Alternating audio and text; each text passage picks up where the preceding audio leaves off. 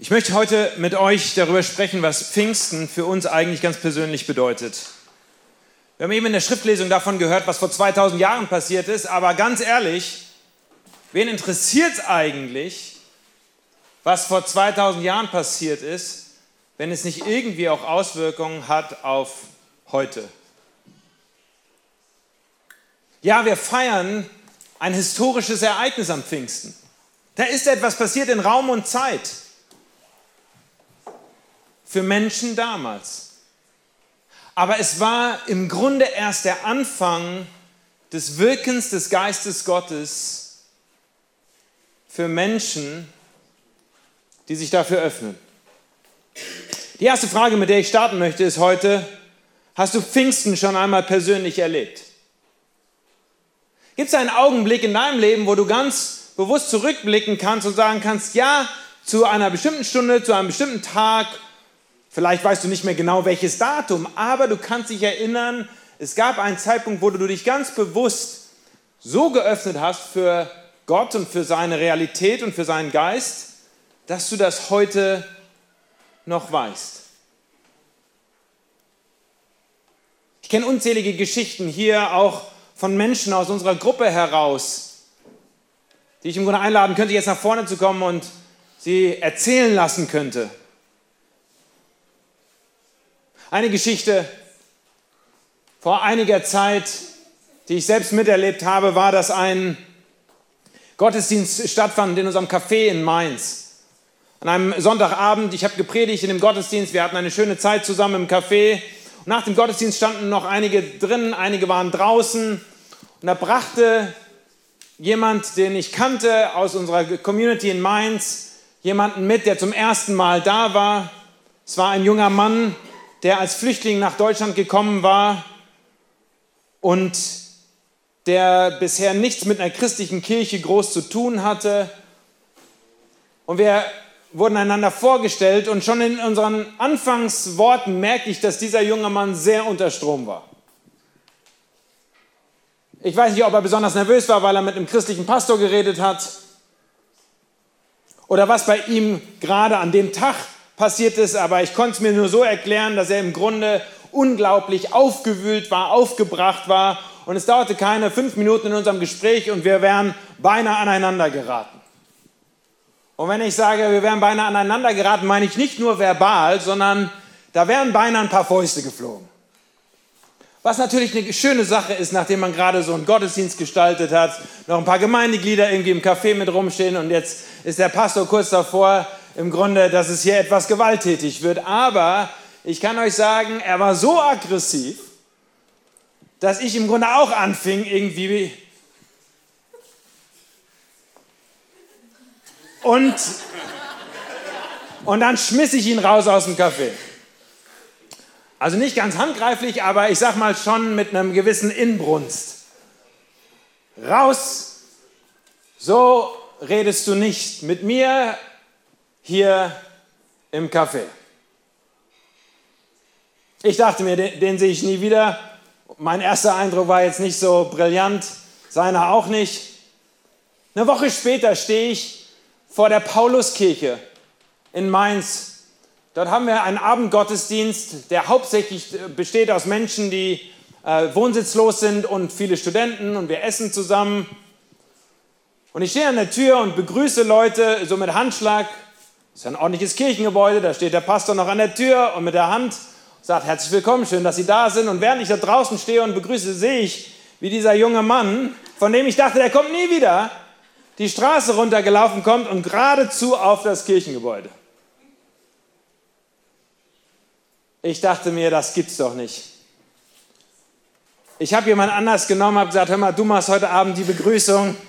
Ich verziehe mich mal äh, rein ins Kirchengebäude bin reingegangen, habe aber natürlich aus den Augenwinkeln geguckt, was passiert da an der Tür.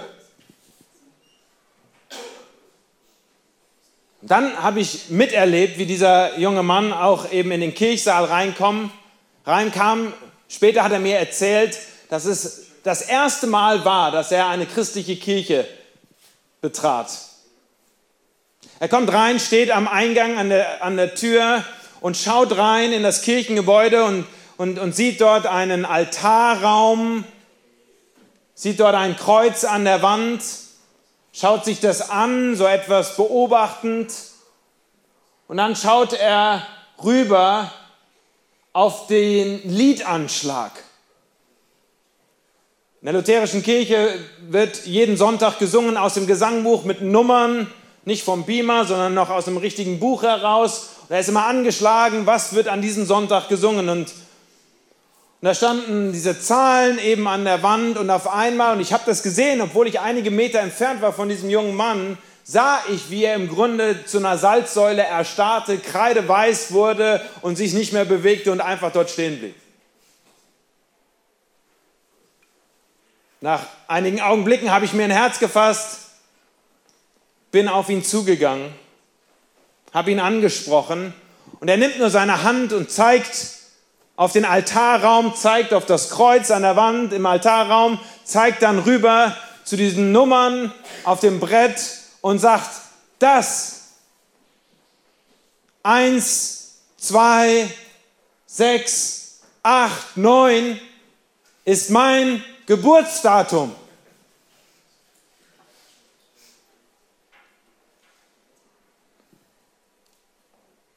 Fangen an miteinander uns zu unterhalten. Ich nehme ihn ein bisschen beiseite, raus aus dem Eingang, setzen uns rein in die Stuhlreihen dort in der Kirche und wir reden noch einmal miteinander. Jetzt nicht mehr so aggressiv. Und ich versuche ihm in wenigen Worten zu erklären, dass ich glaube, dass Gott irgendwie versucht, durchzudringen zu ihm und ihm etwas zu sagen. Er schaut auf Jesus, auf das Kreuz und er sieht sein Geburtsdatum und für ihn war das ein ganz klares Zeichen. Gott will mit ihm reden. Und ich brauchte nicht mehr viel irgendwie Bibelverse herausholen, ihm was erklären. Wir haben dann zusammen gebetet. Und im Gebet hat er sein Leben Christus übergeben, hat den Geist Gottes eingeladen, hineinzukommen in das Chaos seines Lebens. Als wir uns später dann weiter unterhielten, hat er mir erzählt von seiner dramatischen Familiengeschichte. Stammt aus Mossul, ganze Familie verloren, alle umgebracht, ermordet, er hat das miterlebt, er ist geflohen, ganz dramatische Flucht. Und natürlich war er hoch traumatisiert und zerstört und voller Wut. Und er hat mir sogar berichtet, wie im Grunde er auf dem ganzen Weg hin zu dem Kirchgebäude er geflucht hat. Er konnte gar nicht richtig erklären, warum er an dem Sonntagabend dorthin gegangen ist. Er war ja vorher noch nie da, aber man hatte ihm gesagt, dass da irgendwie der nächste Gottesdienst stattfindet und er hatte sich irgendwie wie hingezogen gefühlt dort zu sein. Verrückte Story. Ich muss ehrlich sagen, ich habe mein Geburtsdatum noch nirgendwo in der Kirche an der Wand gesehen. Und manchmal habe ich das Gefühl, dass Gott bei mir auch nicht durch so klare, eindeutige Zeichen redet wie bei diesem jungen Mann. Aber das ist nur eine Geschichte davon, wie ein Mensch persönlich sich öffnet für den Geist Gottes und das auch mal an sich wirken lässt und bereit ist, Schritte zu gehen. Noch einmal die Frage, wie ist das mit dir? Hast du Pfingsten schon einmal persönlich erlebt? Ist es bei dir auch auf irgendeine wundersame Art und Weise gewesen, wie du auf einmal irgendwo warst, wo du eigentlich nicht sein wolltest oder auf einmal in einem Gespräch, wo du vorher nicht geplant hattest, so zu sprechen oder wo dir jemand was erklärt hat oder wo du was gehört hattest oder wo du irgendein Video angeschaut hast. Ich erinnere mich vor, äh, ich glaube, zwei Jahren war es, wo jemand an, äh, an, über Silvesternacht im Grunde auch ein YouTube-Video angeschaut hat von, von, von Musik, christlicher Worship-Musik, die man noch nie angeschaut hatte und, und schaute das an. Auf einmal war es für ihn so, als würde der Geist Gottes zu ihm sprechen. Und Drei Tage später war er bei uns im Gottesdienst und es hat zwei Minuten gedauert und er hat gesagt, ich brauche auch irgendwie Gott und den Geist Gottes. Die zweite Frage, die ich euch heute stellen möchte, ist, erlebst du, wie der Geist Gottes dich führt und leitet. Einige sind vielleicht hier, die sagen würden, ja, ich habe Pfingsten schon mal persönlich erlebt. Und dann möchte ich es einen Schritt weiternehmen und dich fragen, wie sehr fühlst du dich eigentlich in deinem Alltag geführt und geleitet durch den Geist Gottes? Ich weiß nicht, ob ihr das eben so schnell mitbekommen habt, als wir hier das Team aus Offenbach vorgestellt haben, aber ich kann mich gut an einige Gespräche erinnern im vergangenen Jahr mit der Annemone, wo sie immer wieder das Thema Offenbach äh, hervorgeholt hat und, und ich habe es nicht reingepusht und äh, es war auch nicht unser Jahresziel und es war auch nicht, wo, wo wir hingehen wollten erstmal. Und sie hat mir in persönlichen Gesprächen erzählt, wie sie sich einfach geführt fühlt, berufen fühlt von Gott nach Offenbach zu gehen. Ich weiß nicht, ob ihr wisst, wie verrückt das ist, aber für eine junge Frau zu sagen, ich gehe und mache Gemeindegründung, Gemeindegründung, das ist crazy. Ich unterrichte ja und trainiere viele Pastoren und auch Gemeindegründer, aber dass eine Frau alleine sagt, ich gehe jetzt hin und fange mit Gemeindegründung an und suche mir Menschen, die da mitgehen wollen, wie ist das in deinem Alltag? Hast du Augenblicke, hast du Situationen, wo du spürst, wie der Geist Gottes dich führt und leitet als eine gelebte Realität? Wir lesen ja in diesen Tagen und in diesen Wochen die Apostelgeschichte. Und mir ist diese Woche etwas aufgefallen, was ich so noch nicht gesehen habe. Vorbereitung für diesen Gottesdienst, Apostelgeschichte 2 haben wir eben gelesen, das Pfingstereignis. Diese Woche ist mir aufgefallen, dass es lauter Stellen in der Apostelgeschichte gibt, wo Menschen hören, wie der Geist Gottes ihnen Wegweisung gibt. Wo der Geist Gottes ihnen sagt, du sollst jetzt von hier nach da gehen. Ich will euch mal drei Stellen ganz kurz zeigen, wo wir das lesen können. Apostelgeschichte Kapitel 8, Vers 29. Das ist die Geschichte von Philippus und dem Kämmerer. Da ist dieser Mann aus, dem, äh, aus, aus Afrika unterwegs. In Jerusalem war er zur Festlichkeit dort und, und ist dann mit seinem Wagen wieder zurück auf dem Heimweg. Und dann lesen wir davon Apostelgeschichte 8, Vers 29. Der Geist aber sprach zu Philippus, geh hin und halte dich zu diesem Wagen. Philippus war einer der Nachfolger von Jesus. Und er bekommt anscheinend einen ganz klaren Auftrag, so ist es zumindest aufgeschrieben, dass er vom Geist Gottes hört, geh hin und lauf diesem Auto hinterher. Lauf diesem Wagen hinterher. Nächste Szene, Apostelgeschichte 11, Vers 12. Die Geschichte von Petrus in Jerusalem. Lesen wir davon, der Geist aber sprach zu mir, zu Petrus, ich sollte mit ihnen gehen und nicht zweifeln. Der Geist sprach zu Petrus, Petrus schließt dich dieser Gruppe von Menschen an und wo die hingehen, da sollst du auch hingehen. Die dritte Stelle ist in Apostelgeschichte Kapitel 20, der Apostel Paulus. Da lesen wir, und siehe, durch den Geist gebunden, fahre ich nun nach Jerusalem und weiß nicht, was mir dort begegnen wird, nur dass der Heilige Geist mir in allen Städten bezeugt, dass Fesseln und Bedrängnisse auf mich warten. Paulus beschreibt, wie er geführt ist, berufen ist vom Geist Gottes. Er, hier ist im Deutschen übersetzt mit gebunden. Gebunden von dem Geist Gottes fahre ich jetzt hier nach Jerusalem, obwohl ich weiß, dass dort im Grunde Gefängnis und Bedrängnisse auf mich warten, fühle ich mich durch den Geist Gottes geführt, dass ich genau dorthin gehe, weil er mich dorthin führt. Das sind nur drei Beispiele, die ich ganz schnell zusammengesucht habe aus der Apostelgeschichte, wo, wo, uns berichtet wird, dass Menschen etwas hören vom Geist Gottes und er ihnen sagt, hör mal, ich möchte, dass du an einen bestimmten Ort gehst. Dass du dich auf, den, auf die Socken machst. Ich will dir Wegweisung, ich will dir Führung gehen, wo du hingehst. Ich weiß nicht, ob ihr wisst, aber die Geschichte des Volkes Israel im Alten Testament beginnt mit genau der gleichen Aussage, nämlich dass Abraham eines Tages gehört hat durch den Geist Gottes, geh du hin mit deiner Familie, mit Sack und Pack in ein Land, das ich dir zeigen werde. So beginnt die ganze Geschichte des Volkes Israel, dass sie aufgefordert werden, eingeladen werden, irgendwo anders hinzugehen, weil Gott sie dorthin beruft. Lass mich mal zurückkommen zu uns, weil ich die Frage gestellt habe, wie sehr fühlst du dich eigentlich, wie sehr fühle ich mich eigentlich auch in meinem Alltag irgendwie mit hineingeführt, dass, dass, dass wir spüren, der Geist Gottes redet zu uns und er sagt uns, wo wir irgendwo hingehen wollen oder hingehen sollen. Wenn ich die Apostelgeschichte richtig verstehe, dann, dann, war das, dann war das im Grunde normal für die ersten Christen, dass sie Gottes Präsenz so erlebt haben. Und viele haben sich damals im Grunde den Kopf gekratzt und haben das nicht ganz verstanden. Da, warten Bedrängnis und Gefängnisse auf dich und trotzdem führt der Geist Gottes dich dahin. Vor den Hohen Rat wird Petrus und Johannes gestellt, weil sie vom Geist Gottes dorthin geführt werden. Paulus, der wieder reingerufen wird nach Jerusalem. Die Menschen damals haben ganz konkret Gott und seinen Geist als Kraftquelle erlebt, der ihnen Richtung gibt in ihrem Alltag.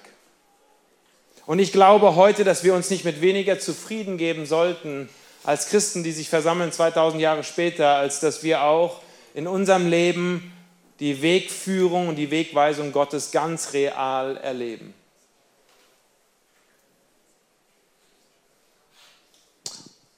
Und um uns darin zu helfen, möchte ich euch und uns heute ein paar Hinweise geben, wie ihr das tun könnt, wie ihr das selber auch erleben könnt. Weil vielleicht der ein oder andere heute hier sitzt und sagt, ja, also ich weiß nicht, ich, ja, also ich habe ab und zu mal eine Idee und dann mache ich das mal, aber weiß auch nicht so ganz genau und ob da Gott mit drin ist. Ich habe mir ein paar Punkte aufgeschrieben, die ich euch mitgeben möchte heute, wie wir das auch erleben können, wie der Geist Gottes in unserem Leben wirkt und wie wir uns dann danach richten können. Erstens, Gottes Führung im Alltag erfahren. Erstens habe ich mir aufgeschrieben, mit Gebet starten. Bewusst morgens in den Tag hinein zu starten mit einem Gebet. Herr, führe du mich heute an diesen Tag. Geist Gottes, mach du dich präsent in meinem Leben, in meinem Herzen, in meinem Umfeld, wenn ich heute unterwegs bin, wenn ich in die U-Bahn steige, wenn ich mich ins Auto setze, wenn ich zur Arbeit fahre, wenn ich irgendwo auftauche, dann möchte ich sehen, ich möchte hören, ich möchte erleben, wie du mit da bist. Das Gebet am Morgen sollte sein wie das Zähneputzen. Routine. Ich sage zu Gott, Gott, ich brauche dich, gebrauche mich. Gott, ich brauche dich heute, um durch meinen Tag hindurchzukommen, aber ich will dich auch einladen, dass du mich heute gebrauchen kannst als ein Werkzeug. Als ich angefangen habe zu predigen über die Apostelgeschichte vor einigen Wochen, habe ich ein Bild genommen von, von, einem, von einem Bild, äh, von, von, einem Stecker, der, der in die Steckdose reingesteckt werden muss. Manche Christen für mich sind, sind wie im Grunde entkoppelte Geräte, die keinen Power haben, weil der Stecker nicht in der Steckdose drin ist. Ihr alle wisst, es gibt unglaublich leistungsfähige Staubsauger, Fernseher und Ventilatoren und die alle taugen überhaupt nichts, wenn der Stecker nicht in der Steckdose drin ist. Und für mich ist Gebet nichts anderes als den Stecker in die Steckdose geistig gesprochen zu stecken und mich anzuschließen an die Kraftquelle Gottes und wenn du nur einmal die Woche kommst und im Gottesdienst mitbetest, dann ist das zu wenig.